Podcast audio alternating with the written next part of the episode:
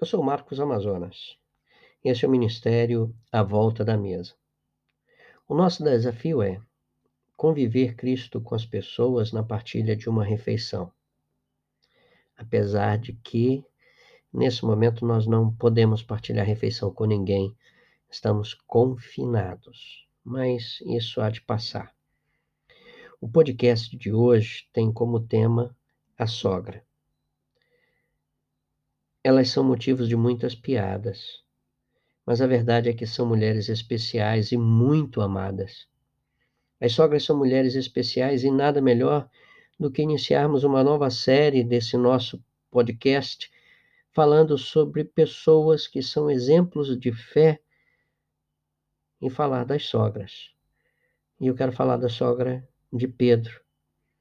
É interessante que ela é apresentada apenas em quatro versículos da Escritura. Não sabemos nem o seu nome. Ela surge no cenário bíblico doente, mas logo a seguir é uma mulher cheia de energia, cheia de garra, e ela vai servir o Senhor Jesus e os seus discípulos. Os evangelhos sinóticos narram a história.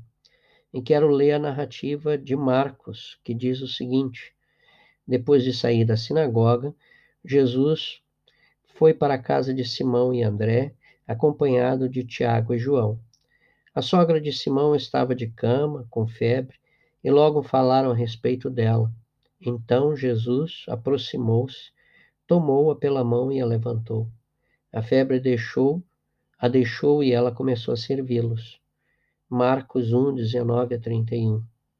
A narrativa de Lucas diz que as pessoas rogaram em favor dela. Lucas 4, 38.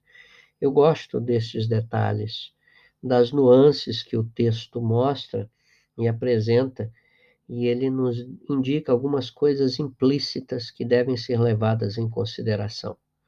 Mas quais são as lições que aprendemos com a vida dessa mulher?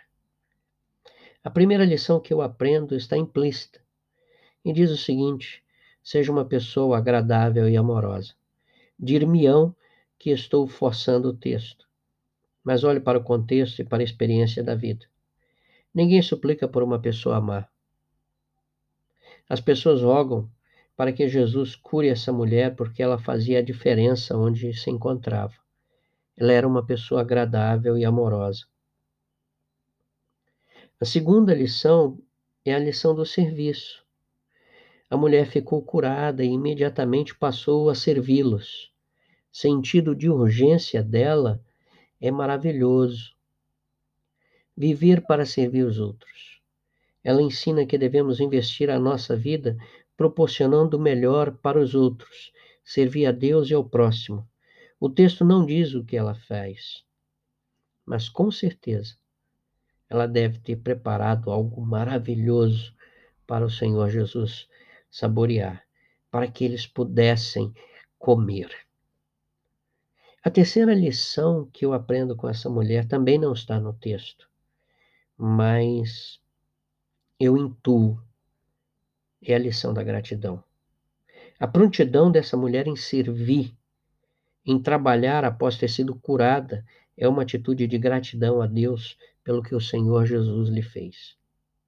Ela manifesta gratidão e por ser grata, levanta-se e vai servir o Senhor. Uma mulher que não tem o seu nome revelado. Aliás, ela ficou conhecida como a sogra de Simão. Mas essa mulher deixa-nos um legado, e mesmo tendo sua história narrada em poucos versículos, torna-se um exemplo para cada um de nós. O que devemos fazer para deixarmos um legado como o dela? Primeira coisa, seja uma pessoa que marca a vida dos outros positivamente. Segundo, sirva a Deus e ao seu próximo com alegria. Terceiro, seja uma pessoa grata. Eu sou Marcos Amazonas. Este é o Ministério à Volta da Mesa. O nosso desafio é conviver Cristo com as pessoas na partilha de uma refeição. Que Deus ricamente o abençoe.